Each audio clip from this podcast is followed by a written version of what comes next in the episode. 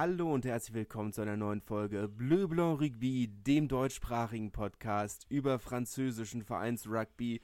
Und wir sind ein bisschen spät dran mit dieser Folge. Das Leben ist leider ein wenig dazwischen gekommen, aber das heißt nicht, dass es nicht eine pickepacke Folge, volle Folge wird, äh, die wir hier besprechen. Und mit wir meine ich natürlich Oskar. Herzliche Grüße nach Brief. Hallo Marc, ich hoffe, dir geht's besser. Äh, du hast es ja schon angesprochen, die Folge wird richtig voll, aber sie wird auch richtig gut. Ihr könnt euch darauf freuen. Äh, Marc heute, ähm, ja, der kann heute richtig mit Wissen glänzen.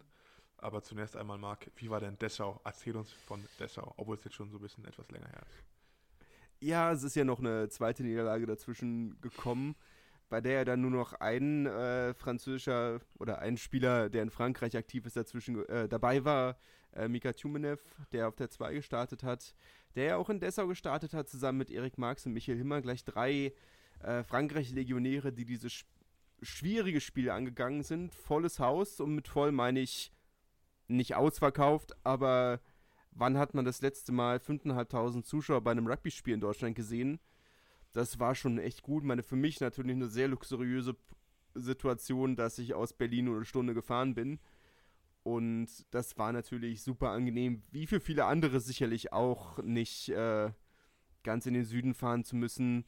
Ähm, sicherlich eine fantastische Sache, super Atmosphäre, ein super Spiel, das deutlich, deutlich, deutlich enger war, als, glaube ich, irgendjemand erwartet hat. ähm, ich meine, das letzte Ergebnis in Georgien zugegebenermaßen war irgendwie bei einem 73,5 oder so. Das war schon eine andere Hausnummer als dieses, oh, ich weiß gar nicht mal, 27,14, 27,17. Ja. Da hat nicht mehr viel gefehlt. Ähm, und vor allem, dass dieser Punkt kam für mich in dieser zweiten Halbzeit, wo die Georgen dann in der ersten Halbzeit meines Gedränge einmal komplett dominiert und das war in der zweiten Halbzeit nicht mehr der Fall. Und dann haben sie aber die Hintermannschaft ausgepackt und zwei Versuche gelegt und dann dachte ich so, ja gut, das war dann jetzt so ein bisschen der Dammbruch, aber nein, haben wirklich gut gegengehalten, haben weitergekämpft. Die Gefahr ist natürlich ein kleines bisschen, dass äh, jetzt das Gefühl war, dass man sagt, okay, das war jetzt unser bestes Spiel des Jahres und wir haben schon gute Leistungen gebracht und dass es manchmal so ein bisschen abfällt, wie es man es in der WM manchmal hat, dass das Halbfinale gefühlt das großes Finale ist und danach dann das Finale nicht mehr so läuft, aber das muss man dann schauen. Ähm, gegen Spanien war sicherlich auch kein, wäre mehr drin gewesen, aber hat, glaube ich, auch niemand unbedingt einen Sieg erwartet. Niederlande wird dann jetzt, glaube ich, sehr, sehr schwierig, aber darüber reden wir dann nochmal in der nächsten Folge drüber. Können wir jetzt vielleicht so ein kleines bisschen anspoilern. Holland-Folge ja kommt. Die Holland-Folge, dann können wir das Logo einfach auf die Seite drehen. Ähm, ist dann immer noch äh, Bleu Blanc Rugby, beziehungsweise ich, ich übersetze das dann auch gerne auf Niederländisch. Ähm, aber ja, wir haben ja nächste Woche unsere 150. Folge schon. Es ging schnell. Ähm, von daher wird das natürlich groß zelebriert, aber dazu nächste Woche dann auch noch mehr. Unbedingt einschalten wir waren nicht untätig, auch wenn diese Folge hat auf sich warten lassen. Aber wir waren nicht untätig. Es, es kommt was auf euch zu, das ist auf jeden Fall äh, sicher. Wenn mir noch ein Kommentar zu Deutschland erlaubt äh, ist, ähm, ich fand es auch wirklich beeindruckend, wie Deutschland gespielt hat. Ähm, vor ausverkauftem Haus, wieder mal im Norden, äh, auch ja im German Free TV zu sehen, äh, bei, bei RAN. Ich konnte es natürlich in Frankreich äh, nicht über RAN schauen, sondern habe es ganz normal über den äh, Europlayer geschaut. Und äh, also ich fand es schon beeindruckend. Deutschland wirklich gut gespielt und, und viel hat nicht gefehlt. Ich glaube, hätte man taktisch ein paar Dinge vielleicht anders gemacht, hätte man äh, die Georgen sich selbst schlagen lassen können. Ähm, was ich damit meine, ist, dass das georgische, die georgische Gasse nicht besonders gut war, viele Handlingfehler dabei waren. Hätte man so ein bisschen mehr Anti-Rugby gespielt, glaube dann hätte man da vielleicht sogar noch mehr rauskitzeln können. Weil man ja ähm, ja, die Georgen unter Druck setzt und dann, wenn sie dann merken, wir liegen gegen, gegen Deutschland hinten und das haben sie ja 20 Minuten, dann, äh, dann ist natürlich auch ein gewisser Druck da und ich glaube, auf den hätte man noch mehr setzen können. Und ähm, ich habe an die große Sensation geglaubt, dass es am Ende nicht geworden ist, schade. Ähm, aber gut, wir drücken die Daumen für das letzte Spiel gegen Holland. also ich fand's, also wie oft die, diese Mannschaft einen hat oder Lügen gestraft hat, das war schon krass. Also der, der erste Versuch, wo ich noch, wo ich noch da stand und meinte, naja, also im Pick and Go wirst du gegen die Georgen keinen Versuch legen und eine Phase später legen sie im Pick and Go den Versuch.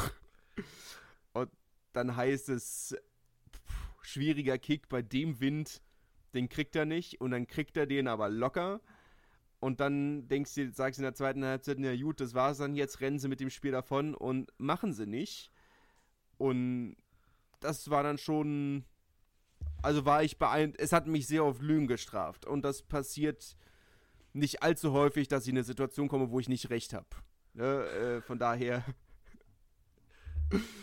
Aber jetzt mal, jetzt wo wir geklärt haben, was auf dem Feld äh, war, sag uns doch bitte, wie sah es an den äh, Bierzapfständen aus? War genug da für alle oder war wieder nach 20 Minuten alles ausverkauft? Oh, kann ich ehrlich gesagt gar nicht sagen. Also okay. es wirkte am Ende des Tages noch recht voll. Also als ich meine Becher zurückgegeben habe, ähm, war, haben hinter mir noch Leute Bier bestellt. Ob sie es auch bekommen haben, kann ich allerdings nicht sagen. Da ich ja mit dem Auto da war, konnte ich ja leider, was ist leider, konnte ich nichts trinken. Das sind für mich so die einzigen beiden großen Punkte, wo ich sage, da war ich ein kleines bisschen enttäuscht. Ich hätte gerne einen Sonderbecher gehabt. Ich hätte gerne einen kleinen schönen Becher gehabt, den ich als Andenken mitnehmen kann. Ich bin da ja so ein kleiner Sammler. Äh, von daher, das hätte ich gerne gehabt. Und die ja, ich weiß, das ist nicht so für der DRV irgendwas kann, aber ich hätte auch gerne noch ein, zwei Stände mit Trikots oder ähnlichem mehr gehabt. Dass es nur den einen kleinen Rugby Deutschland Merchstand gab, fand ich ein bisschen enttäuschend. Zum einen, weil die Schlange natürlich mega lang war, zum anderen hätte ich irgendwie so einen kleinen Flohmarkt schön gefunden. Wenn man sagt, okay, man kommt zusammen. Ich habe, meinte, das bringt jetzt hier in dem Podcast wenig zu sagen, aber ich habe beim letzten Spiel in Brasilien, in Leipzig, habe ich einen richtig schönen kleinen Mini-Rugby-Ball gefunden, den irgendjemand mal, den, den, den Fanclub in der Bonne mal gemacht hatte. Den konnte man nirgendwo mehr kaufen und den habe ich bei einem Spiel zwischen Deutschland und Brasilien im Bruno Plache Stadion in Leipzig gekauft. Und finde ich super. Ne? hätte ich gerne, hätte ich auch bei dem Spiel irgendwie gerne gehabt, dass man irgendwie sagt, man macht einen kleinen Flohmarkt und äh, wer möchte, kann sich seine Decke ausbreiten und wie auch immer, nur mit großer Anmeldung oder was auch immer, aber dass man da noch mal ein bisschen mehr hat, weil so muss ich ganz offen sagen, ja, es war cool, die gefühlt ganz Rugby Berlin war da und konnte keine zwei Meter laufen, ohne dass man über irgendjemanden gestolpert ist der, äh, der, äh, den man aus Berlin kennt und das ist sicherlich toll und alles, aber ansonsten muss ich ganz offen sagen, war es halt ein bisschen vom Drumherum ein bisschen dünn. Aber das ist vielleicht auch einfach. Wir brauchen das wie in der NFL, dass Leute mit äh, ja, runterspringen aus dem Helikopter, sich abseilen, irgendwelche Sachen werden durch die, durch die Gegend gewirbelt. Wir brauchen mehr NFL-Entertainment. Naja, der Fallschirmspringer die Sache ist ja, und darüber haben wir schon ein paar Mal geredet, darüber reden wir heute bestimmt auch nochmal. Das, was, was der Sinn der Sache oder womit du richtig Geld verdienst, ist, die Leute so früh wie möglich ins Stadion zu kriegen und sie so lange wie möglich da zu halten. Am besten Ge eine Shopping Mall ins Stadion bauen. Ja. Wären, wären nicht die ersten, ne? Aber die meisten Leute waren pünktlich mit Stadionöffnung da und es lag sicherlich daran, dass die meisten Leute dann doch irgendeine Form von Anfahrt hatten und Stau und Parkplätze und was auch immer. Aber eigentlich so, fürs nächste Mal, wenn ich es weiß, würde ich halt nicht nochmal pünktlich da sein. Weil ich, ich habe gedacht, ich bin pünktlich da, weil dann habe ich, hab ich genug Zeit, mir was zu trinken zu holen, was zu essen zu holen, ein bisschen zu shoppen. Und beim nächsten Mal würde ich halt einfach eine halbe Stunde vor Ankick da sein und das ist halt ein bisschen schade. Es gab halt nicht wirklich einen Grund, früher da zu sein oder länger da zu bleiben. Das ist ein bisschen schade. Das Immerhin war das Spiel gut. Immerhin war das. Ja, du. Ich meine, ist ja sowieso. Ich war, wie gesagt, ich war mit dem Auto da, ich konnte eh nicht trinken. Von daher, wenn ich jetzt irgendwie noch zwei, drei Bier drin gehabt hätte und es mit dem Wind nicht ganz so. Dann hätte ich den Wind auch nicht ganz so gespürt und mehr Spaß dran gehabt. Aber das ist dann vielleicht auch nochmal ein anderes Thema. Aber ansonsten war sehr, sehr schön. Hat mich sehr nett unterhalten, muss ich auch nochmal an dieser Stelle ganz klar sagen. Es hat mir sehr viel Spaß gemacht. Und das können wir dann alles gerne auch nochmal wiederholen. Ne? Können wir gerne nochmal machen. Wir haben ja bestimmt noch ein, haben wir vielleicht sogar, wenn es gut läuft, noch ein zweites Heimspiel. Wir drücken, wir drücken auf jeden Fall äh, die Daumen. Ähm, aber jetzt, nachdem wir so, ja, das Deutsch Rugby abgehakt haben, den schwarzen Adlern viel Glück wünschen auf das, was noch kommt und auf die nächstfolgende, auf die nächste Folge euch schon eingestimmt haben, kommen wir ja zu äh, Marks Lieblingsdisziplin, nämlich Gerichte, Vereinspräsidenten, Skandale, ja, französischer Rugby eben. Äh, Marc, bitte, fangen wir an mit deinem Lieblingsverein Narbonne. Der muss nämlich nochmal ran. Ja, äh, wir hatten drüber geredet. Es gab ja im Derby gegen Carcassonne, im kleinen Derby de Lorde, diesen wunderbaren Wechselskandal in der ersten Halbzeit. Und ich sage Skandal mit ganz großen Skandal! Es gab ja gelbe Karte gegen einen Prop für Nab von Narbonne ich habe den Namen leider nicht nochmal recherchiert, aber das müsst ihr mir jetzt verzeihen. Also müsst ihr nicht, aber ich werde es nicht nachholen. Ähm, und der Schiedsrichter pfeift ein Gedränge, heißt Narbonne wechselt einen neuen Prop rein, weil gelbe Karte, Prop musste ja vor das Gedränge stellen. Der Schiedsrichter entscheidet sich währenddessen aber um und gibt stattdessen ein Penalty und der Wechsel war trotzdem vollzogen und später wurde er dann natürlich zurückgenommen. Heißt aber, rein technisch gesehen war es kein Gedrängewechsel, sondern ein taktischer Wechsel und dieser Wechsel hätte nicht, oder dieser Rückeinwechsel hätte nicht stattfinden dürfen. Und nachdem Narbonne gewonnen hat, hat sich Carcassonne natürlich entschieden, schlechter Verlierer zu sein und das Derby wiederholen oder Einspruch einzulegen und wollten das Derby wiederholen lassen. Dem hat das Gericht in erster Instanz stattgegeben. Das war zu erwarten. Zu erwarten wäre aber auch gewesen, dass sie das in zweiter Instanz in der Widerrufung, äh, in der Berufung widerrufen oder zurücknehmen, diese Entscheidung. Das war erwartet. Das war von allen erwartet. Ähm, zumindest in der Bonne war man sich hundertprozentig sicher, dass das passiert. Und nach der Online-Verhandlung habe ich auch die WhatsApp-Nachricht gekriegt. Wird nicht wiederholt. Und als die Entscheidung dann rauskam, war, äh, ja doch, wird wiederholt, und zwar am 12. April. Ähm, Gute Nachricht für alle Zuhörer und Zuhörerinnen. Äh, freut euch auf ein weiteres Derby, was übertragen wird von Carcassonne, ja immer auf, auf YouTube zu finden ist.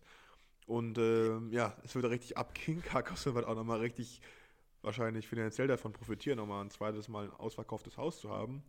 Böse äh, Zungen behaupten, dass das der einzige Grund ist, aus dem sie es machen.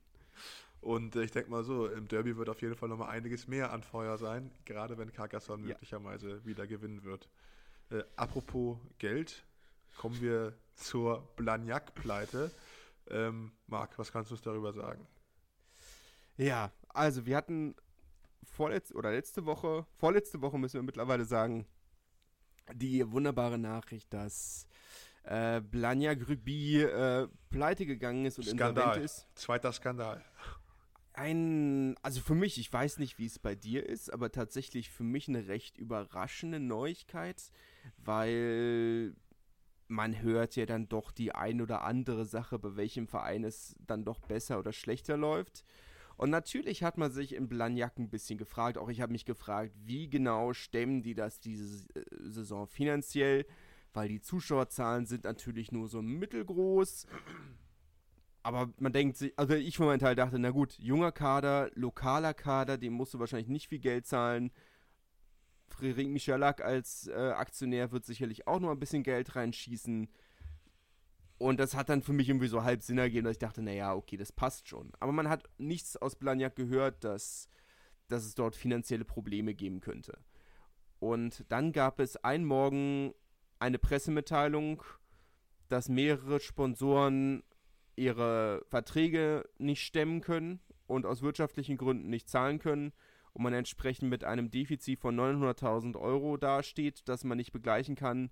Und um die äh, Association, also die, die Nachwuchsabteilung und die Frauen, die ja auch Erstligistinnen sind, zu schützen, möchte man mit sofortigem oder mit sofortiger Wirkung den Spielbetrieb einstellen das war in vielerlei Hinsicht eine sehr überraschende Sache. Auch Frédéric Michalak, der ja nun mal 30 Prozent an diesem Verein hält oder an der SASP hält vielmehr, beziehungsweise ich glaube, es ist tatsächlich nur eine SAS, aber ich bin mir nicht sicher, beziehungsweise um diesen Schritt zurückzugehen, das ist diese, ist die, ist die AG-Form quasi, die Aktien, Aktienform für Sportvereine in Frankreich. Du hast die ähm, Société Anonyme Sportive, also die Aktiengesellschaft Sport und die Vorstufe wäre eben die SASP, die Société Anonyme äh, Sportive Professionell. Beziehungsweise da fehlen zwei Worte an einer Stelle, aber so im Ganzen. Aber auch er hat diese als Akt, äh, Aktionär von mit 30 Prozent diese Nachrichten erst aus dieser Pressemitteilung erfahren, laut eigener Aussage. Was mir schon eine spektakuläre Versäumnis erscheint. Also ich finde es halt, ich finde es halt krass, wenn man, wenn man sich sowas anhört. Erstens ist es natürlich, äh, wie du schon richtig sagst, eigentlich die Rugby-Welt ist so klein, auch in Frankreich, eigentlich über jeden Verein weiß man, man weiß, wenn irgendwas im Argen ist. Man hat immer diesen einen ja. Kumpel, der national spielt und sagt, ja, ich habe irgendwie jetzt mein Gehalt jetzt erst am 16. bekommen, etc. Und dann von, vom Lagnac habe ich sowas überhaupt nicht gehört. Und was ich, ja. Was man auch mit sagen muss, auch wenn es ein lokaler Kader ist, vielleicht auch ein kleiner Kader, für die Jungs, die da spielen und auch sicherlich für deren Familien ist es natürlich äh, ja. einfach schrecklich, dass die Arbeit wegfällt. Im, wenn man national spielt, findet man nicht, auch nicht so schnell wieder einen neuen Verein. Und, und gerade wenn man aus der Region kommt, dann möchte man da vielleicht auch nicht weg. Und äh, ich meine, die ganzen, die ganzen Jungs, die, die hocken jetzt da und äh, ja, werden nicht mehr bezahlt und äh, finden wahrscheinlich auch nicht so schnell einen neuen Verein. Das, das wäre vielleicht äh, auch im, im, Herbst noch eine andere Sache gewesen, ne? Aber jetzt im Februar gibt keine Jokerplätze mehr. Ja. Die Saison ist praktisch fast vorbei, in Anführungszeichen. Ja. Und ähm, da kann man immer nur wieder sagen, dass, dass da einfach die Verantwortlichen äh, was heißt zur Rechenschaft, aber wir müssen einfach an die Verantwortung genommen werden, dass man halt irgendwie so nicht mit äh, Angestellten, also mit Spielern umgeht. Äh, man hat ja auch eine soziale Verantwortung den Familien gegenüber und die haben sie einfach nicht wahrgenommen. Und wenn man halt ähm, meinen muss, auf Käufel komm raus, äh, irgendwas zu wollen sportlich, was man finanziell nicht stemmen kann, dann sollte man es einfach lassen, glaube ich. Und, und ehrlich mit den Leuten sein und sagen können, ja, die und das Gehalt, können wir nicht bezahlen.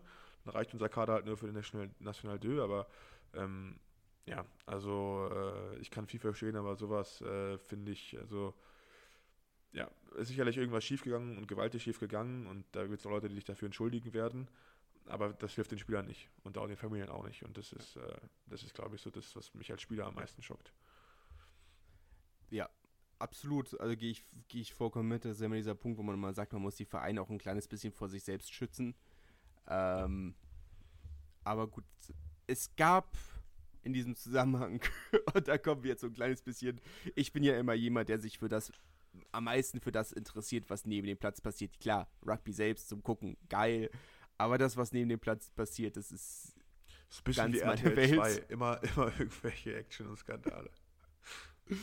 es, es, aber es gab, es gab halt im Nachhinein der Pleite von Blanja gab es eine ganze Reihe von echt super spannenden Artikeln, ähm, wo ich jetzt mal so die, die wichtigsten Punkte mal rausgesucht habe und habe jetzt dann einfach nochmal zum Vergleich die etwas etabliertere National Foot, also die D3 im französischen Fußball rausgesucht und auch nochmal einen kleinen Vergleich mit der dritten Fußball-Bundesliga äh, hier bei uns, weil auch dort kam letzte oder vorletzte Woche die Bilanz zum Jahr davor heraus.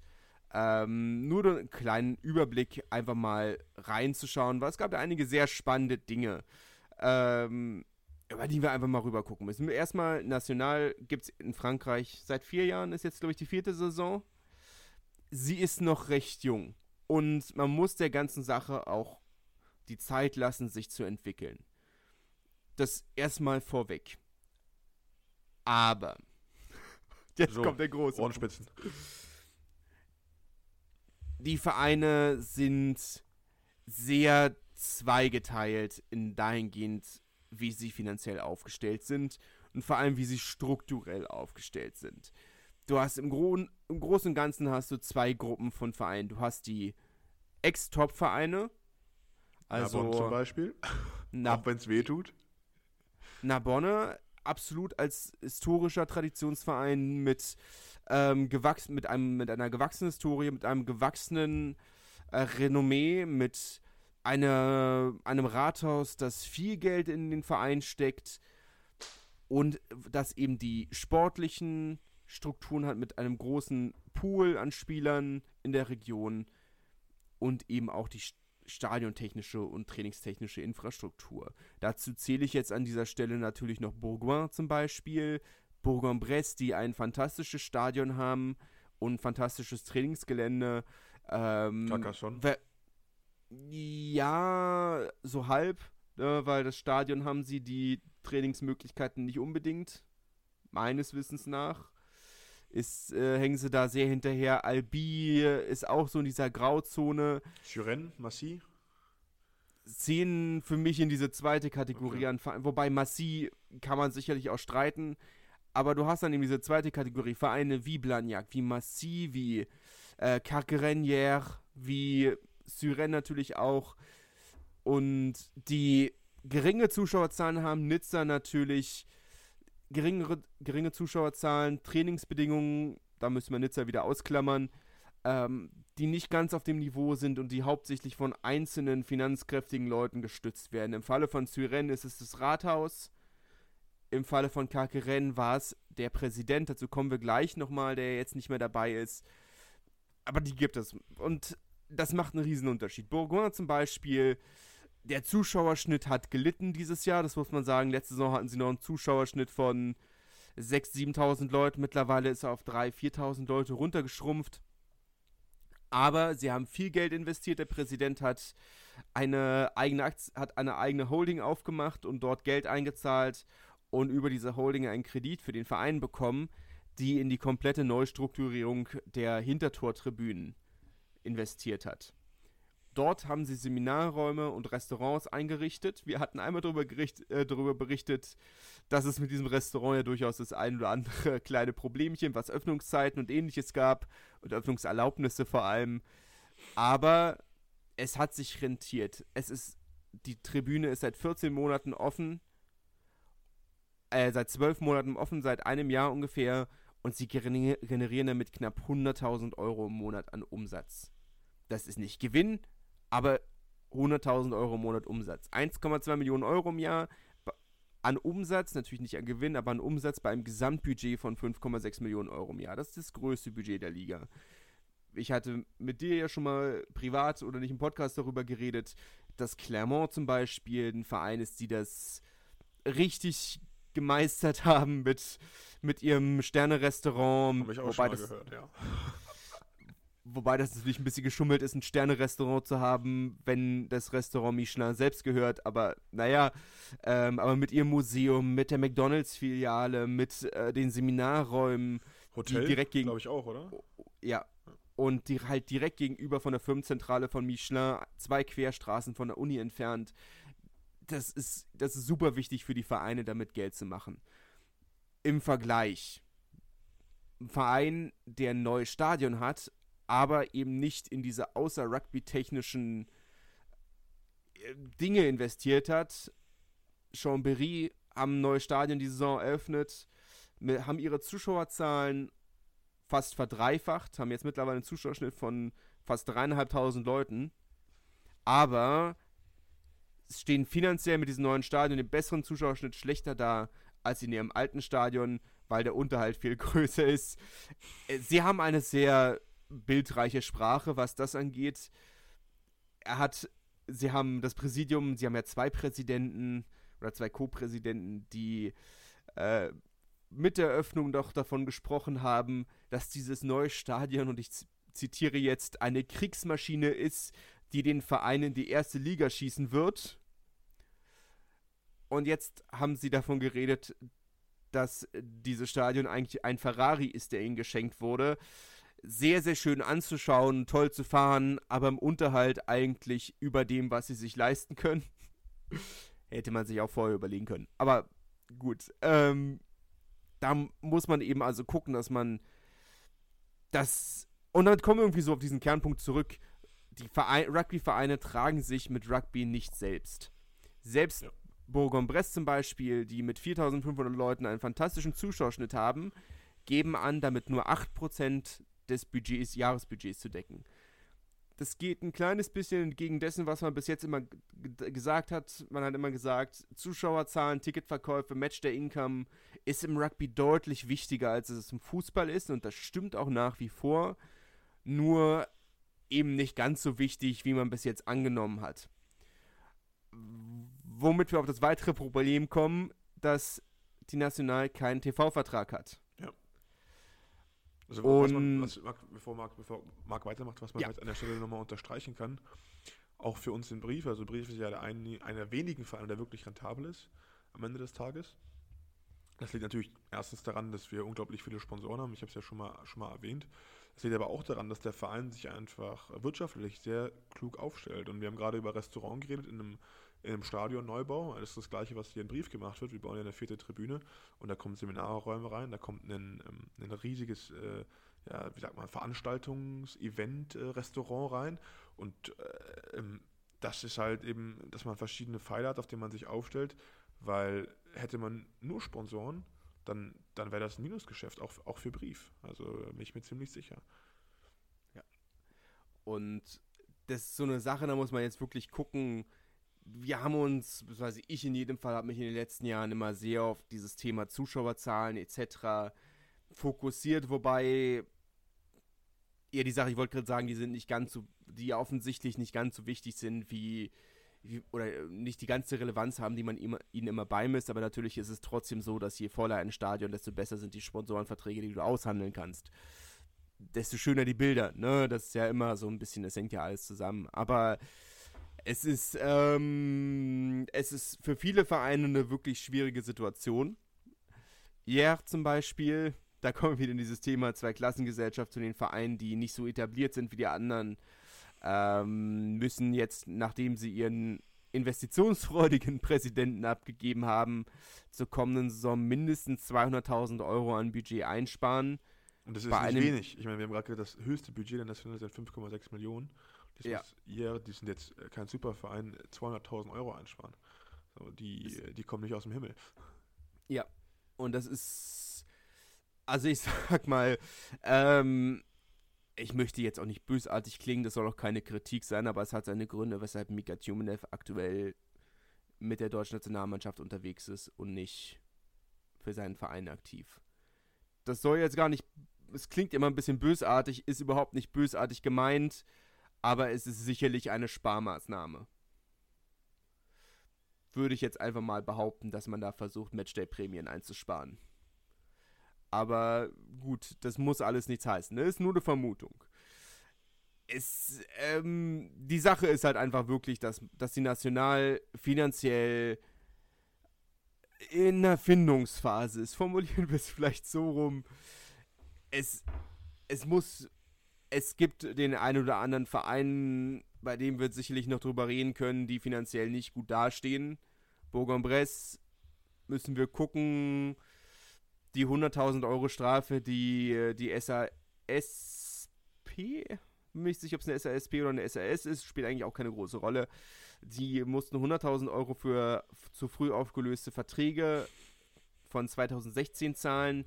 Die Association auf der anderen Seite mussten 519.000 Euro Strafe zahlen. Davon wurden 100.000 Euro schon zwangseingezogen und 420.000 Euro davon sind noch offen potenziell ist eine saftige Summe, ne? Es ist eine saftige Summe, für die die aktuellen Leute auch nichts können. Das ist noch eine Sache, ist noch eine, ist noch eine Verhandlung von 2016. Äh, dort wurden Verträge zu früh oder rechtswidrig aufgelöst ähm, mit äh, Werbepartnern. Und das ist da eine Summe, die zusammengekommen ist. Dafür können die aktuellen Verantwortlichen überhaupt nichts. Das muss man dann wirklich betonen. Sie müssen die Scheiße nur ausbaden. Entschuldigung für die Wortwahl. Ähm, das Ding ist halt, dass die Lizenz der professionellen Abteilung natürlich an der Assoziation hängt. Wenn die Assoziation pleite geht, gibt es das Profiteam nicht mehr. Heißt, muss man wirklich schauen, wie es da weitergeht. Carcassonne ist so ein Scheideweg. Ganze Saison sah es finanziell sehr, sehr schlecht aus. Angeblich hat sich da ja ein Investor gefunden. Womöglich. Haben wir jetzt auch erst unter der Woche wieder einen neuen Spieler unter Vertrag genommen? Ja, schon Arndorf. Ähm, äh, tatsächlich war ich sehr überrascht, weil Das war ja das Werbegesicht von Nevera jetzt die letzten Jahre. War ja das ja, war ja sogar Kap äh, Kapitän von Nevera auch. Ich Wird sehr überrascht. auch nicht billig sein. Ja. Ich dachte, weil mein Gedanke war, Karl Fer es hat, war sicherlich einer der Gründe, aus denen Karl Ferns gegangen wurde. Ähm, aber gut, scheint sich ja ein bisschen zu, zu decken. Aber der Punkt ist eben halt, natürlich hat die National viele Baustellen. Das darf man nicht kleinreden und das ist sicherlich wichtig für alle Vereine, unabhängig von der Liga, zu gucken, wie sie sich Rugby unabhängig breiter aufstellen können. Aber es, es ist eine, eine Sache, über die wir jetzt. Pleiten sind keine Sache, wo wir sagen können, das sollte uns die nächsten Jahre nicht schockieren, wenn da noch der ein oder andere Verein dazukommt. Das war in der dritten Fußball-Bundesliga so. Das war in der National so. In der National Foot, also der Fußball, dritten Liga Fußball, haben wir das nicht in dieser Form. Denn dort gibt es einen sehr strukturellen Unterschied. Und ich glaube, da hat die National im, im Rugby schon mit den Playoffs einen echt erheblichen Vorteil, dass du nicht ganz so an deine finanziellen Grenzen gehen musst, um oben mitzuspielen. Du musst viel Geld investieren, klar, aber du musst nicht auf die ersten zwei Plätze kommen, sondern unter die Top 6. Das ist schon mal ein Riesenunterschied, wenn du um, um den Aufstieg mitspielen willst. Außerdem hast du in der dritten Fußballliga in Frankreich den Nachteil, dass du von 18 Plätzen sechs Abstiegsplätze hast. Ein Drittel. Und das, was wir im Fußball jetzt die letzten Jahre immer hatten, war, dass die Vereine nicht in der dritten Liga pleite gegangen sind, sondern abgestiegen sind und anstatt in der vierten Liga zu spielen, dann meistens in der sechsten, siebten gelandet sind, weil sie weitere Ligen zwangsruntergereicht wurden. Bézier zum Beispiel vor ein paar Jahren wäre ein gutes Beispiel, sind in die zweite Liga abgestiegen, oh, äh, es waren in die zweite Liga aufgestiegen, direkt wieder abgestiegen und nach einem Jahr in der National waren sie dann in der sechsten Liga. Das ist eher so das, was du in der dritten Fußballliga hast, die aber ähnliche Probleme hat. Wo du sagst, im Rugby hast du die Zuschauerzahlen, die so zwischen 250, 300 und 6.000, 7.000, 8.000 in der Spitze hin und her schwanken. Das hast du im Fußball genauso in der dritten Liga. Du hast Zuschauerzahlen zwischen diese Saison waren jetzt die, war die Spitze bei 14.000, aber das untere war bei 170. Und das haben wir seit Jahren in dieser Form, dass sich das, dass es sehr unausgewogen ist. Ähm, die Budgets sind auch ziemlich ähnlich, muss man sagen, zwischen 2 und 6 Millionen Euro. Ähm, die meisten aber noch ein bisschen näher, das heißt, die Budgets sind ein kleines bisschen höher. Aber nicht viel. Und das hat auch seine Gründe, nämlich Spielertran Transfermarkt, Spielertransfers, Vertragsverkäufe, die im Fußball sehr, sehr üblich sind, die hast du im Rugby nicht. Und äh, da gab es jetzt ein Interview gestern oder heute mit äh, Arnaud Puy, der aktuelle Sportdirektor vom Arcelons, wo der einzige professionelle Fußballspieler, der jemals aus Narbonne gekommen ist, spielt. Florian Sotoka, äh, aktuell ja Champions League Verein, war aber früher auch Sportdirektor von Stade Francais, der in dem Interview eben gesagt hat, äh, Rugby hat gar keinen Transfermarkt nötig. Die Fußballvereine bräuchten den, um wirtschaftlich überhaupt irgendeine Form von Stabilität zu haben, aber den braucht der französische Rugby nicht, weil er auch so stabil ist. Finde ich schon komisch, weil es gibt ja im Rugby eigentlich auch einen Transfermarkt, der heißt nur anders. Ne? Du zahlst dann halt Ja. Ausbildungspauschale oder du zahlst halt noch den Restvertrag. Also ja, aber die hast du im Fußball auch. Ja. Ausbildungspauschale hast du im Fußball auch. Ähm, also das, was im englischen Rugby, im französischen Rugby ist es ja, da kannst du vielleicht mehr zu sagen als ich, ähm, war es ja bis jetzt, hattest du nur zwei, drei vereinzelte Fälle, dass äh, tatsächliche Transfersummen gezahlt sind, gezahlt wurden, also Jean Maestri, Gael Ficou, ähm, Also, äh, Justin Kobe, Soweit ich weiß, es sind, glaube ich, die, die an die Presse gehen. Aber ähm, ich weiß das von, von meinen Agenten auch und auch aus, äh, aus auch, eigener Erfahrung, dass es häufig halt so ist, dass, ähm, nehmen wir an, ein Spieler hat noch aus, aus der zweiten Liga, hat jetzt noch äh, zwei Jahre Vertrag irgendwo, möchte aber in der ersten Liga. Und dann gibt es das halt, ähm, wird dann immer genannt, Negociation entre Président, also einfach die Verhandlung zwischen den Präsidenten, die Ja. sich halt auf eine bestimmte Summe ein, einigen, um halt den Vertrag aufzulösen. Und das habe ich jetzt auch schon, ja, von einem, von einem, von auch einer zweiten Reihe gehört, der in der zweiten Liga gespielt und jetzt in der, in der ersten spielt. Ähm, dass es dann auch so bestimmte Klauseln gibt, äh, für die man halt zu bestimmten Vereinen wechseln darf oder nicht wechseln darf. Ich glaube, es heißt halt nur anders am Ende des Tages. Und die Summen sind natürlich viel, viel geringer. Also es sind halt keine ja. Millionensummen, sondern es sind ein paar, paar hunderttausend und äh, ja, immer noch viel Geld, aber ähm, hat im Fußballzirkus halt nichts zu tun. Äh, dass man, also ja, das ist so, was ich aus meiner Erfahrung habe. Was ich aber auch noch interessant fand von dem, was du gerade gesagt hast und als du so ein bisschen die Struktur im, im Fußball erklärt hast, dieses mit sechs Vereine steigen ab lädt ja eigentlich Vereine dazu ein, sich finanziell zu übernehmen, um auf Teufel komm raus in der Liga zu bleiben, aufzusteigen und dann eben an die Fernsehgelder von Kanal Plus in der zweiten, also in der Ligue 2 zu kommen. Das Gute ist, dass wir das im Rugby eben noch nicht haben, weil ich meine, sechs Vereine steigen ab, das, das, wenn du dann halt die ganze Zeit den, den Aufzug machst, ähm, das ist natürlich auch für die meisten keine Option. Das heißt, äh, das ist eben all in dann für die Vereine. Und ähm, ich glaube, da haben wir dem, im Rugby schon eine bessere Struktur gefunden national, jetzt schon nach vier Jahren.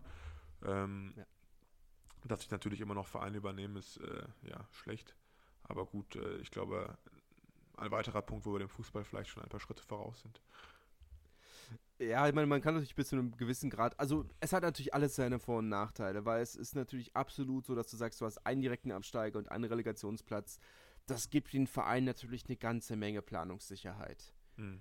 Und das ist ein Riesenvorteil, gerade für so eine Liga, in der es finanziell noch nicht so rosig ist, ähm, ist das natürlich schon sehr, sehr schön. Auf der anderen Seite verschiebst du das Problem bis zu einem gewissen Grad eine Liga nach unten, wo du jetzt dann 24 äh, 6, nee, 28 Vereine hast, Entschuldigung, die um einen direkten Aufstiegsplatz kämpfen. Und du verschiebst das Problem ein kleines bisschen nach unten, aber äh, gut. Ähm, da sind halt die Summen noch nicht so groß, ne? Ja, naja. Naja, ist immer so eine Sache, ne? Ähm, das Problem ist, dass natürlich auch die vierte Liga eine sehr teure Liga ist, weil du, wir haben letzte oder vorletzte Folge darüber gesprochen, über die Kosten von den Auswärtsfahrten, was da manche Vereine an, haben, irgendwie 60.000 bis 80.000 Euro an, an Kosten für Auswärtsfahrten. Das ist natürlich auch so eine Sache, aber es ist trotzdem für, du musst das Ganze Schritt für Schritt sehen und wenn man die dritte Liga im Griff hat, kann man sich um die vierte kümmern. Und es gibt jetzt, das Ding ist für mich, dass es diese Trennung gibt zwischen den, ja, du hast in der vierten Liga deine Amateurvereine, aber du hast mit den beiden Nationals und darunter ab Federal 1 hast du eine relativ klare Trennung zwischen den Vereinen mit professionellen Ambitionen und den Vereinen mit Amateurstatus, den sie auch oft ich beibehalten meine, wollen. Und was man halt auch nicht vergessen darf, dass, dass selbst bei uns zum Beispiel in Malmort, ich glaube, das ist so ein, die spielen irgendwie Federal 3 oder 2 höchst, höchstens. Oder irgendwie Thül, die Federal 1 spielen, hast du ja auch schon und Spieler, die teilweise 1200 Euro verdienen. Und die trainieren dreimal die Woche. Ne? Also das, das darf man halt auch nicht vergessen. Das heißt, ihr könnt euch ja vielleicht auch anhand dessen die, die Gehälter dann in der National 2 national ausmalen. Ähm, klar, was du sagst, natürlich absolut, du verschiebst das Problem nach unten. Wobei ich immer nur glaube, dass, äh, wenn du halt Spieler hast, die semi-professionell sind, die vielleicht nur drei, viermal die Woche trainen und dann halbtags, keine Ahnung, eine Maurerfirma haben oder ein Marketingbüro, ja. Dass dann immerhin noch eine soziale Absicherung ist, als, als wenn du Leute hast, die Vollprofis sind und eine Familie von ihrem Gehalt ernähren. Ähm, dass man natürlich da äh, sportlich sicherlich auch noch was verändern muss, um Vereine vor sich selbst zu schützen, ist klar. Ich meine, wir sehen es ja auch an, an Grenoble, dass es da selbst in der zweiten Liga Vereine gibt, die ja. nicht wissen, wie man wirtschaftet. ähm, aber ich würde schon fast behaupten, gerade nachdem äh, ja auch in Deutschland die dritte Fußball-Bundesliga eine Pleite, Pleite-Liga ist, ja, weiß was ich, Preußen, Münster und wie sie alle heißen, die äh, da auch mit, mit dem Aufzug hoch und runter gefahren sind und äh, mal viel, mal wenig Geld gehabt haben. Ähm, ich denke, sind wir da im Rugby schon einen Schritt weiter. Und äh, ja. ja ich, ich glaube, es funktioniert auch so ein kleines bisschen andersrum, um jetzt mal wieder so ein bisschen aus dem Nähkästchen zu plaudern. Ähm, ein guter Freund von mir ähm, spielt in, äh, was ist das? Ähm, oh, ich weiß gar nicht mehr, welche Liga das ist. Lück hatte in jedem Fall. Und die Sache war halt, er ist, er ist Winzer. Ne? Selbstständiger Winzer. Was ohnehin schon kein besonders lukrativer Job ist, muss man ja auch in Fairness sagen. Aber er spielt halt für den Verein. Und die eine Sache ist, der Verein hat die Einnahmen, sie haben die Sponsorengelder. Das heißt, wenn sie nicht ausgegeben werden, profitiert keiner davon, außer zwei, drei Leute. Aber die andere Sache ist auch, ohne dieses kleine Nebengehalt könnte er nicht Rugby spielen. Weil das war jetzt letztes Jahr das Problem, dass er sich, hatte einen sehr komplizierten Beinbruch und konnte fast ein halbes Jahr nicht auf seinem Weinberg stehen. Heißt, ohne dieses Polster, dass er sich mit diesem Rugby-Nebeneinkommen bekommen hat, hätte er nicht Rugby spielen können. Ohne dieses Gehalt. Weil sonst hätte er es nie rechtfertigen können zu sagen, ich betreibe diesen Sport, weil wenn ich so lange ausfalle, dann bin ich ruiniert. Und das ist dann immer so ein kleines bisschen eine Aufwandsentschädigung, finde ich schon echt in Ordnung, auch auf dem Niveau. Ja. Es natürlich äh, in der ganz untersten Liga, wo es nur für Spaß ist, kannst du natürlich immer über alles diskutieren, aber ich finde schon, schon fair, gerade auf dem Dorf, wo diese Vereine ja, und das muss man in Fairness sagen, nicht arm sind. Die auf Vereine. Fall. Also, die haben richtig Kohle. Äh, die, die Vereine kriegen von der Stadt, weil ich weiß nicht, wie es im Großraumbrief ist, ich kann aber sagen, im Großraum Narbonne läuft die politische Leiter eigentlich Rugby-Trainer, Vereinspräsident, Bürgermeister. Das ist die übliche Laufbahn. Und entsprechend ist es natürlich so, dass die Bürgermeister immer viel Geld in die Vereine stecken, weil sonst werden sie nicht wiedergewählt. Und auf der anderen Seite haben sie natürlich auch immer diese Verbundenheit. Aber es ist natürlich trotzdem auch so, dass jedes Unternehmen, jeder kleine Bäcker will den Verein unterstützen, weil das ist seine Kundschaft. Und wenn er das nicht macht, dann sind sie nicht begeistert. Das heißt, die Vereine haben durchaus das Geld und Jugendarbeit frisst sicherlich viel Geld auf, aber was heißt frisst viel Geld auf, ist ja eine super Sache und das muss auch gut finanziert werden, aber das Geld ist da und das sollte auch an die Spieler dann, die das Ganze letzten Endes möglich machen, die sollten dafür auch bezahlt werden. Apropos Jugendarbeit, wenn wir äh, im Podcast äh, ja, weiter vorankommen wollen, das Ranking der Centre Information ist. Ich will äh, nur mal kurz eine Sache nochmal eine Sache, die ich unglaublich wild finde, hat eigentlich mit Rugby nichts zu tun. Aber Sochaux Montbéliard haben in der dritten Liga angeblich ein Budget von 15 Millionen Euro. Fußballverein. Fußballverein. Der Ex, quasi das französische Wolfsburg. Nur mit dem Unterschied, dass als sie finanziell nicht mehr gut da standen, Peugeot gesagt hat, wir sind raus, das ja. ist nicht mehr unser Problem schlagt euch mit den Chinesen rum. Chinesischer Investor ist reingekommen. Die haben dann natürlich dann auch irgendwann das Interesse verloren, nachdem die Politik sich in China geändert hat. Die, da war ja dann die Aus, waren ja diese Investitionen dann auf einmal nicht mehr gewünscht. Und daraufhin sind sie ja letzte Saison zwangsabgestiegen in die dritte Liga. Waren eigentlich siebter, achter, was auch immer. Dann kam der Punkt, dass ihre erst, dass es dann hieß, hm, ja, können sie denn überhaupt eine Drittligasaison spielen? Das war sehr, sehr unklar. Ihre ersten drei Spiele wurden abgesagt, weil nicht klar war, ob sie die überhaupt bestreiten können. Und jetzt haben die angeblich ein Budget von 15 Millionen Euro aufgestellt. 6 Millionen mehr als das ohnehin fragwürdige zweitgrößte Budget vom Red Star, die ein fantastischer Verein sind, aber ein, ein riesiges amerikanisches Investmentunternehmen im Rücken stehen haben erscheinen mir ein wenig fragwürdig, aber ich wollte einfach mal ein bisschen pöbeln. Hat mit allem nächster, anderen nichts zu tun. Pleite nächster Pleiteclub. Sie sind eigentlich schon Pleiteclub. Ich verstehe nicht, woher das Geld kommt. Aber gut, ist eine andere Geschichte. ähm, andere ja, Geschichte. Centre de Formation. Erstens, was ist überhaupt ein Centre de Formation? Ist ein schönes französisches Wort für Ausbildungszentrum. Ja. Gibt es im Fußball, gibt es im Rugby, wahrscheinlich auch im Handball und im Basketball. Einfach nur Jugendakademien von, von Vereinen. Und äh, über die ähm, ja, veröffentlicht die Liga jedes Jahr oder jede Saison nach der Saison eben ein Ranking zeigt, äh, was sind die beste ja, Centre de Formation ist, was ist das schlechteste. Und äh, ja, äh, da sind jetzt eben die Rankings rausgekommen. Jetzt erstmal mal, kannst du uns das Ranking-System erklären? Denn ich habe es nicht verstanden. Ich habe nämlich das Ranking gesehen und mich, mich gefragt, also das kann ja eigentlich nicht sein. Eigentlich ist es, also es ist ein Punktesystem letzten Endes, ähm, das sich aus drei Strängen zusammensetzt. Der erste Strang ist natürlich die sportliche Leistung, die zählt zu 50 Prozent. Also Temps de Jeu, also Spielzeit, die die Jugendspieler in der ersten Mannschaft kriegen, drei, die zählt zu 50% in diese 50% dieser Säule.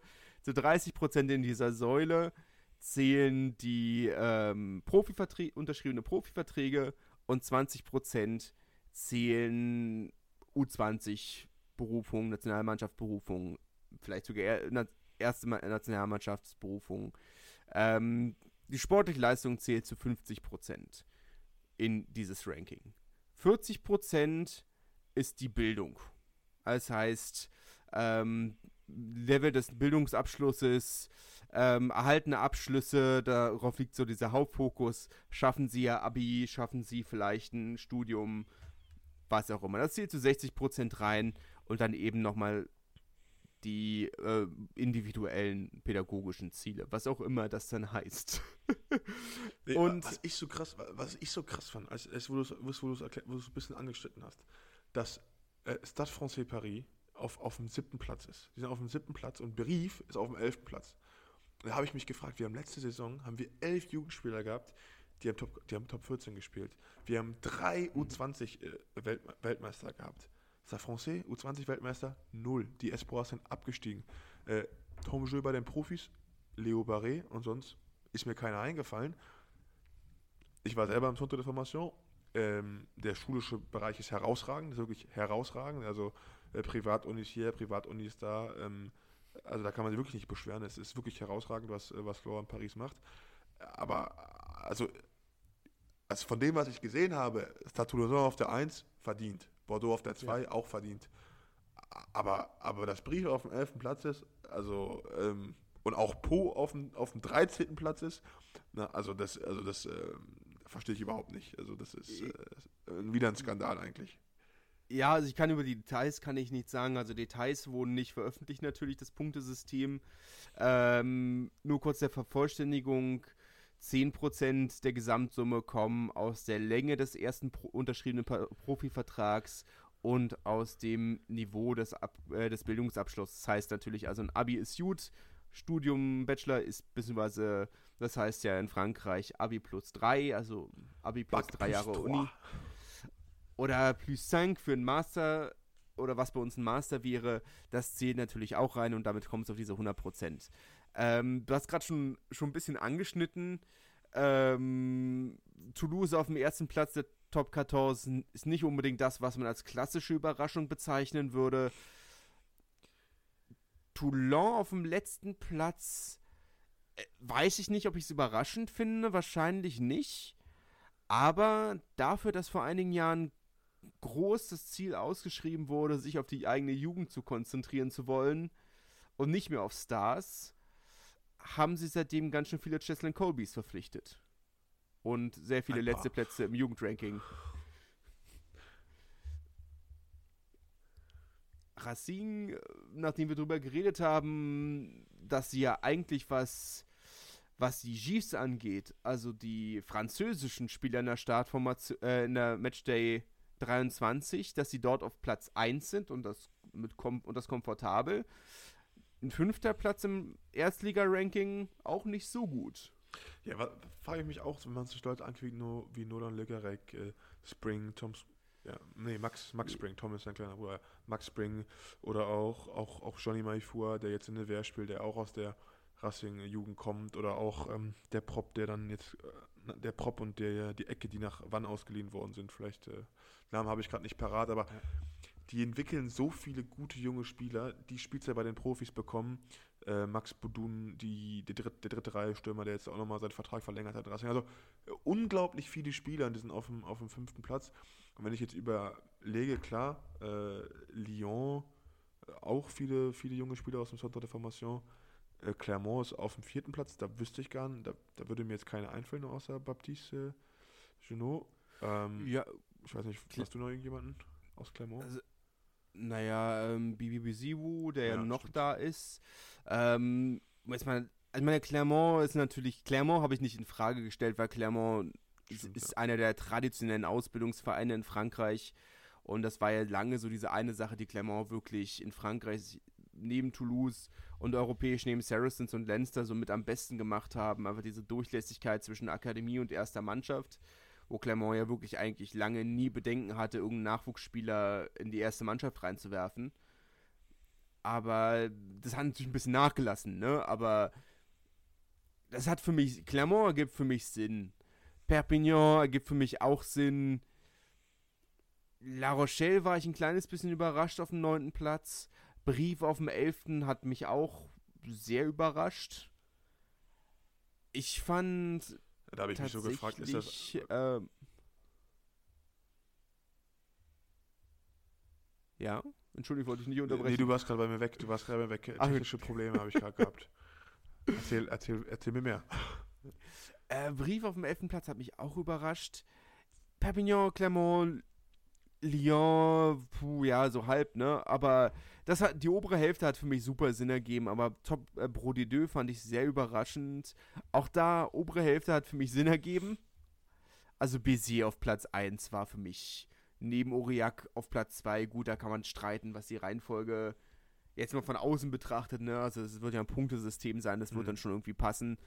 Aber dass die beiden Vereine auf Platz 1 und 2 sind, hat nicht, da ist, ist relativ klar. Die, das sind die beiden Vereine, deren Teams sich hauptsächlich aus der eigenen Jugend speisen. Äh, wenn wir schon bei Aurillac, sind, ähm, interessanter Artikel rausgekommen von, von Rugby Pass, äh, Moneyball und äh, über Aurillac und, und das System, wie sie sich in der zweiten Liga halten, eben mit ausländischen Spielern viel, ähm, die dann eben nach drei, vier Jahren für in Anführungszeichen Ausbildungsentschädigung den Verein verlassen. Und ähm, das vielleicht auch nochmal an die Stelle an, an diejenigen, die vielleicht selbst nach Frankreich gehen wollen, in einem jungen Alter sind. Äh, Aurillac kann man immer das CV schicken, die sind super interessiert an, an, an, ähm, ja, an ausländischen Spielern, haben Spieler aus super vielen Nationen, aus, aus Zimbabwe, aus Georgien, aus Holland ganz viel. Ähm, nochmal ein Verweis auf die Holland-Folge an der Stelle, die ähm, bald kommen wird, nächste Woche hoffentlich. Ähm, also Aurillac, sozusagen, Aurillac ist sozusagen deren System, eigentlich die besten ausländischen Talente zu bekommen, weil sie sich eben Französische nicht leisten können. Und ähm, ja, sicherlich auch ein Verein, der da auf dem ersten Platz stehen können. Also es ist, ähm, ja, die zwei Vereine, die wirklich super viel Sinn ergeben. Biarritz auf Platz 3 war ich auch ein bisschen überrascht. Grenoble auf Platz 4 auch ein bisschen überrascht, wobei da sicherlich. Naja, wenn man überlegt, äh, Gassotti, der nach Bordeaux gegangen ist, kommt aus ja. Grenoble, jetzt ähm, der, der Talon, der, ähm, der Hooker, wie heißt, wie heißt das denn auf Deutsch? Die Nummer 2. Hakler. Ja. Hakler, genau, der Hakler, der jetzt nach, nach Clermont wechseln wird. Ähm, haben einen Prop, der wird nach Lyon gehen, die alle aus der Centre de Formation kommen. Also, da bin, also fand ich jetzt nicht so überraschend, muss ich, muss ich ehrlich gestehen. Ja. Hinten auf Platz 14 ähm, Soyon Goulem ist für mich keine große Überraschung. Natürlich einer von den Vereinen, die genauso wie Rouen auf Platz 12 ähm, den riesen Nachteil haben, dass sie nicht in traditionellen Rugby-Regionen liegen und natürlich anders als, sagen wir mal, ein Bézier nicht unbedingt die Struktur. Meine, der Vorteil von einem Verein wie Bézier ist ja, dass sie in einer der Rugby-reichsten Regionen des Landes liegen und das ist ja, das ist immer so dieses krass. Meine, gerade um Bézier herum hast du so letztes oder vorletztes Jahr drei Vereine, die in ihren äh, Ligen französischer Meister geworden sind. Ähm, die haben echt gute Nachwuchstalente, einen großes, großen Pool an Nachwuchstalenten, aus denen sie rekrutieren können. Das hat ein Verein wie Soyon Golem nicht. Das macht es natürlich umso schwerer, an die ohnehin schwer aufzubauende Nachwuchsarbeit weiter aufzubauen, weil du eben viel schwieriger an die Talente kommst. Keine Entschuldigung für Montauban auf Platz 13. Die müssten Stimmt, eigentlich. Toulouse, Colombier, die müssten eigentlich. Die müssten ein bisschen besser sein, eigentlich. Ja. Das, äh, gut. Oyonnax hat mich auch ein kleines bisschen überrascht, weil sie ja in den letzten Jahren, auf Platz 9 übrigens, weil sie ja dann doch äh, einige junge Spieler in die erste Mannschaft hochgezogen haben. Also man könnte schon sagen, dass das Gros der Spieler, die den Aufstieg geschafft haben, auch aus dem eigenen Verein kommen. Ja, mit einigen sehr großen Namen um sich herum, aber insgesamt schon eine sehr lokale Mannschaft. Von daher war ich da auch ein bisschen überrascht, dass es da nicht unbedingt für mehr gereicht hat. Aber gut, äh, man steckt nicht drin. man steckt nicht drin, ähm, aber gut, ich sag mal so, äh, ich glaube, wirklich ausschlaggebend für junge Spieler, welchen Verein sie gehen, sind diese Rankings eh nicht, glaube ich. Also ja. Äh, dementsprechend ist es vielleicht nice to have. Wir haben was, über was wir reden können, was man diskutieren kann, ja. Also beschweren wir uns nicht und, und, und, und ja, freuen uns, dass es im nächsten Jahr auch wieder ein Klassement zu den Center Informationen gibt. Ja. Ähm, jetzt, da du hast es ja schon angesprochen mit, ähm, mit Clermont, die ja auch Ausbildungszentren auf, äh, ich glaube auch in Fiji betreiben und auch auf verschiedenen ja. Inseln. Ähm, ein nächster Verein zieht nach, möchte seine Jugendarbeit äh, verbessern. Po investiert in ein Ausbildungszentrum in Neukaledonien. Ähm, ja. Müsste ja französisch, es müsste eine französisch Insel sein, oder? Ehemalige Kolonie? Ist, oder?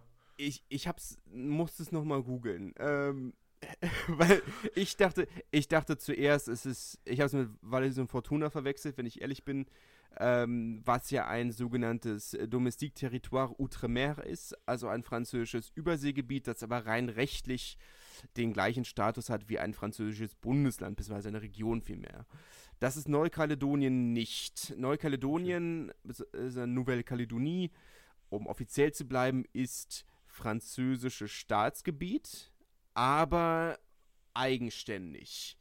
Heißt, sie haben als einziges französisches Überseegebiet, sind sie kein Teil der EU, haben nicht den Euro, sondern ähm, zahlen immer noch in Franc und sind auch nicht im Schengen-Raum. Also das ist, da sind sie das einzige französische Überseegebiet, das ähm, nicht in diese Kategorie fällt, sondern diese Neukaledonien ist weitestgehend eigenständig, hat aber einige französische große Namen hervorgebracht, unter anderem aus dem semi-aktuellen Bereich Sebastian Vahamaina, die Taufefenua-Familie.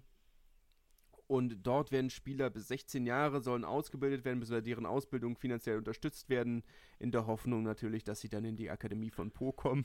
Ich meine, logisch, dass man sich die Talente so früh wie möglich halt dadurch sichern kann, direkten Verbindungen ja. aufbauen kann zu, zu den Familien. Ich meine, es ist ja, es ist zwar Frankreich, aber schon ziemlich weit weg. Also, äh, ja. Ich, ich empfehle empfehle für alle, die ein Netflix-Abo haben, empfehle ich an dieser Stelle einfach mal den Film Mercenaire, also äh, Söldner. Da geht es nicht um einen, um einen Jugendlichen aus Neukaledonien, sondern aus Valence und Fortuna, bin ich mir ziemlich sicher. Wobei, Numea müsste, glaube ich, Kaledonien sein. Ähm, aber ja, der äh, Jung von einem Agenten nach Frankreich gelockt wird und dann in einem hinterwäldlerischen Kaff in der Nähe von Castres landet und äh, oder in der Nähe von Agen, wie auch immer, in Südfrankreich in jedem Fall und dort dann eigentlich sehr miserabel lebt. Äh, ist ein Arte-Film, also ne, äh, immer mit dieser Einstellung rangehen. Es ist ein Arte-Film und kein Action-Thriller, ähm, aber eigentlich sehr sinnbildlich für, das, für die Erfahrung, die viele junge Polynesier in, in Frankreich machen. Ähm, sehr sehenswert, sehr traurig, aber sehr sehenswert. Und es ist natürlich immer, wenn du einen 16-Jährigen ans, andere Ende der Welt holst, immer ein bisschen mit Vorsicht zu genießen. Ja, ähm, ja um, umso besser, dass jetzt ein bisschen Seriosität da reinkommt. Ich meine, Po mit total dahinter. Äh, Skandale können sie sich nicht leisten. Ja. Äh, zumindest solche nicht. Und ähm, ja, für die Jungs da drüben eine, äh, eine, super Chance, sich zu zeigen. Und äh, ja, wird einfach die Liga bereichern, denke ich, dass man jetzt frühzeitig auch da beginnt, äh, Talente zu scouten und, und zu fördern. Äh, ich kann nur empfehlen, auch mal einen äh, Praise de Formation in Deutschland. Wäre nicht schlecht. Ist tatsächlich aber eine, eine, spannende Grauzone eigentlich, weil du auf der einen Seite natürlich deutlich billigere Spieler kriegst, als wenn du sie in Zentralfrankreich, beziehungsweise auf dem französischen Festland ausbildest. Auf der anderen Seite müssten sie ja trotzdem eigentlich GIF sein. Ja, habe ich mich auch gefragt, aber also die sind ja rein rechtlich wahrscheinlich ja im französischen Ligasystem und müssten dann GIF sein. Ja. Also eigentlich, eigentlich genial. Eigentlich ist es, äh, ja, ist sehr, sehr gut.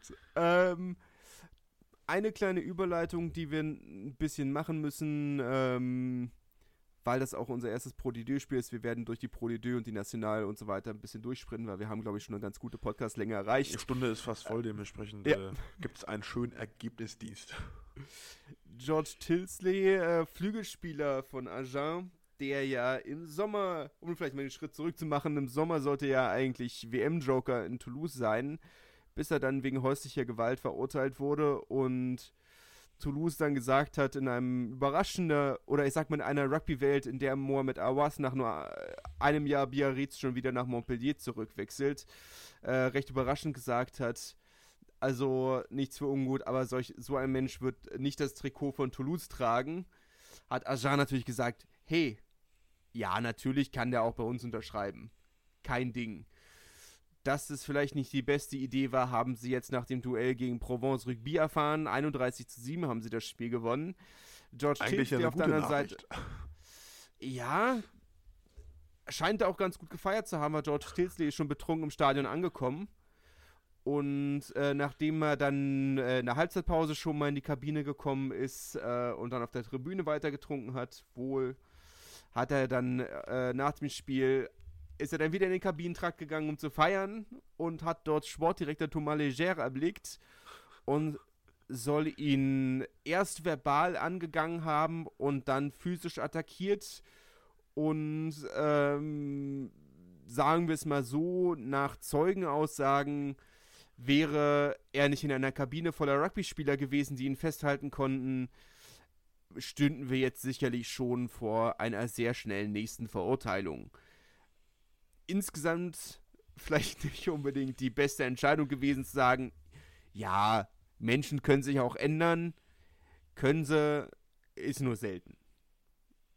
Und das war keiner dieser Fälle. Und äh, das überschattet natürlich den eigentlich sehr positiven 31-7-Sieg natürlich sehr deutlich. Auf der anderen Seite hat sich Ajan in den letzten Monaten auch nicht zwangsläufig durch gutes Man-Management äh, hervorgetan. Wer sich Was- anderweitig vor, vorgetan hat, der zwar gegen Ajon nicht auf dem Platz stand, äh, Julius Nostadt, verlängert seinen Vertrag in Ex, ist jetzt offiziell, äh, hängt nochmal zwei Jahre dran, ähm, bis die Räder bei ihm abfallen. Ja, der gute Mann ja schon auch schon 31 jetzt, macht noch zwei Jahre und äh, ja, solange der Motor läuft, äh, viel Erfolg, habe mich sehr für ihn gefreut, ist ein guter Ja. Spieler und, und, und äh, ja, wird mit Provence sicherlich nochmal eine große Rolle spielen, auch um den Aufstieg. Ja. Und ähm, freut mich für ihn, dass er da verlängern konnte. Äh, machen wir weiter mit, mit den Ergebnissen. Bézier gewinnt auswärts, führt äh, die Serie fort gegen Montauban, äh, gewinnt mit äh, 37 zu 34. Colomiers gewinnt zu Hause gegen DAX 30 zu 17. Oltmann nicht dabei. Wann gewinnt zu Hause, weniger überraschend durch ein ähm, ja, stark durchrotiertes Team von Aurillac mit 40 zu 6. Und ähm, Erik Marx ebenfalls nicht dabei. Juan, wichtig, gewinnt zu Hause erstmals mit 22 zu 19 ähm, gegen Valence. Tim Menzel mit dabei, äh, kommt von der Bank und es gab sogar ein Sondertrikot. Das ist der Einstieg für dich. Äh, ja, ich, ich muss ganz offen sagen, es hat mich ein kleines bisschen irritiert, weil ich das nur in den Highlights gesehen habe. Ähm, und dachte, das ist doch nicht deren normales Trikot. Warum haben die denn so Linien drauf? Und das ist aber tatsächlich vorne ein kleines Löwentrikot. Ich muss aber ganz offen sagen, auf deren Instagram-Account konnte ich nichts dazu finden, kein Bild von diesem Trikot, kein Kommentar zu diesem Trikot. Es ist einfach ein Sondertrikot mit einem Löwen vorne drauf, das sie getragen haben. Ob das ein neues Trikot ist, ob das jetzt immer so ist oder ob sie beim Karo-Muster bleiben, ich habe keine Ahnung. Aber wichtiger Sieg für Rouen, die ja auch einen Löwen im Logo haben. ähm, 22-19, Big Points im Abstiegskampf, wie man so schön sagt. Sie spielen jetzt dann morgen Freitag in Biarritz. Das ist dann wahrscheinlich schon das entscheidende Spiel im Abstiegskampf. Äh, denn Biarritz haben ja auch in Soyongulem beim direkten Konkurrenten 29-24 verloren. Chris Hilsenbeck war nicht mit dabei. Ähm, Monsieur Aldiger, der gute Präsident, und die Familie Garve haben gesagt, das sind jetzt die entscheidenden Wochen. Innerhalb der nächsten beiden Wochen wird sich entscheiden, ob sie im Baskenland bleiben oder nicht.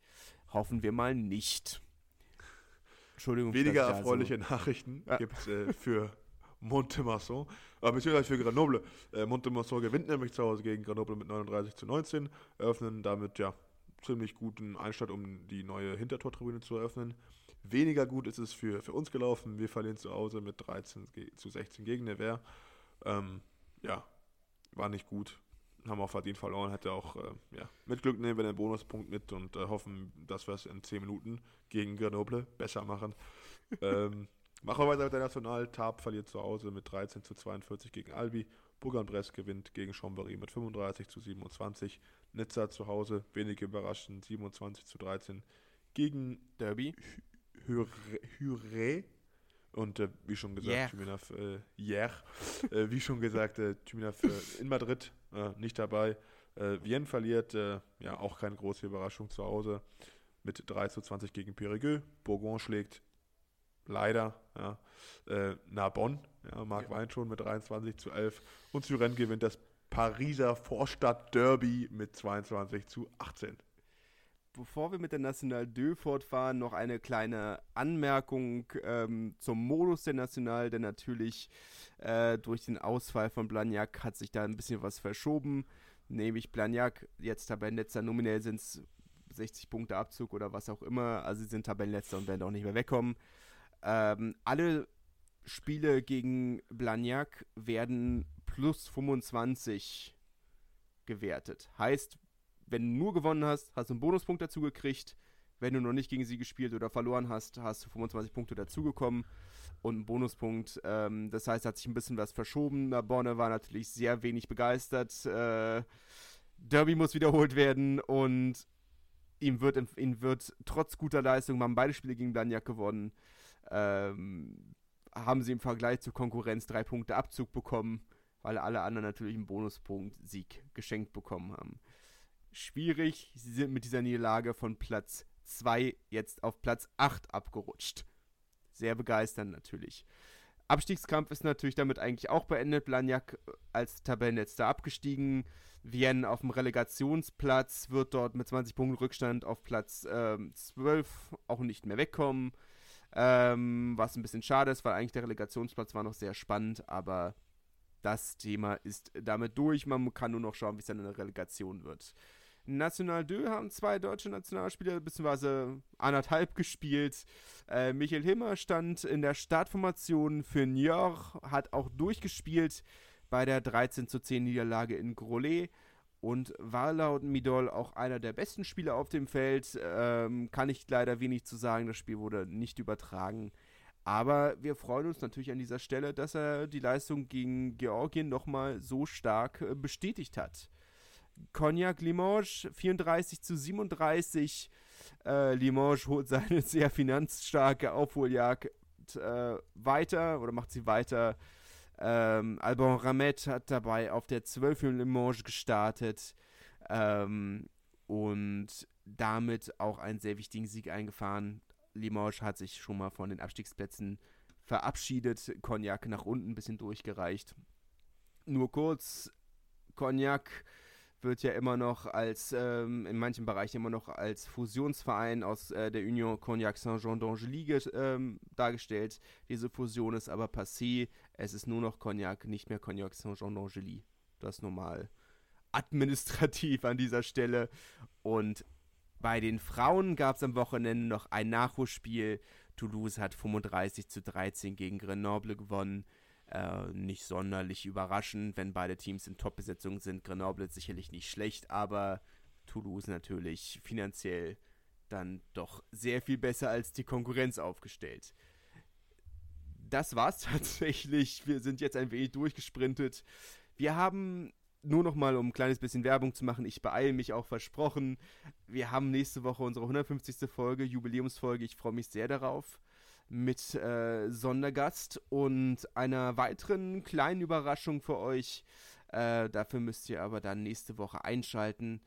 Und das hoffen wir natürlich, dass ihr das tut. Wenn ihr Fragen oder Anmerkungen habt, schreibt uns gerne auf Instagram oder per E-Mail an info@bleublancrugby.de. Nächste Woche wird es außerdem nochmal ein kleiner Artikel zu diesem ganzen Thema Finanzen in der dritten Liga geben. Ich werde das Ganze nochmal ein bisschen zusammentippen, wird nächste Woche kommen. Ich kann noch nicht genau versprechen, wann. Ähm, das teile ich dann aber auch auf äh, Instagram und teile es euch dann auch, wenn es fertig ist, im Podcast mit. Und damit bin ich dann jetzt wirklich durch. Wir bedanken uns wie immer natürlich fürs äh, Zuhören. Ähm, freut euch auf die, auf die nächste Folge. Äh, bleibt uns gesonnen. Und damit äh, ja, wünschen wir euch noch einen, einen schönen Tag, morgen oder Mittag. Macht's gut. Tschüss. Schatz, ich bin neu verliebt. Was? Da drüben. Das ist er. Aber das ist ein Auto. Ja, eben. Mit ihm habe ich alles richtig gemacht. Wunschauto einfach kaufen, verkaufen oder leasen. Bei Autoscout24. Alles richtig gemacht. Wie baut man eine harmonische Beziehung zu seinem Hund auf? Puh, gar nicht so leicht. Und deshalb frage ich nach, wie es anderen Hundeeltern gelingt, beziehungsweise wie die daran arbeiten. Bei Iswas Dog reden wir dann drüber. Alle 14 Tage neu mit mir, Malte Asmus und unserer Expertin für eine harmonische Mensch-Hund-Beziehung, Melanie Lippisch. Iswas Dog? Mit Malte Asmus. Überall, wo es Podcasts gibt.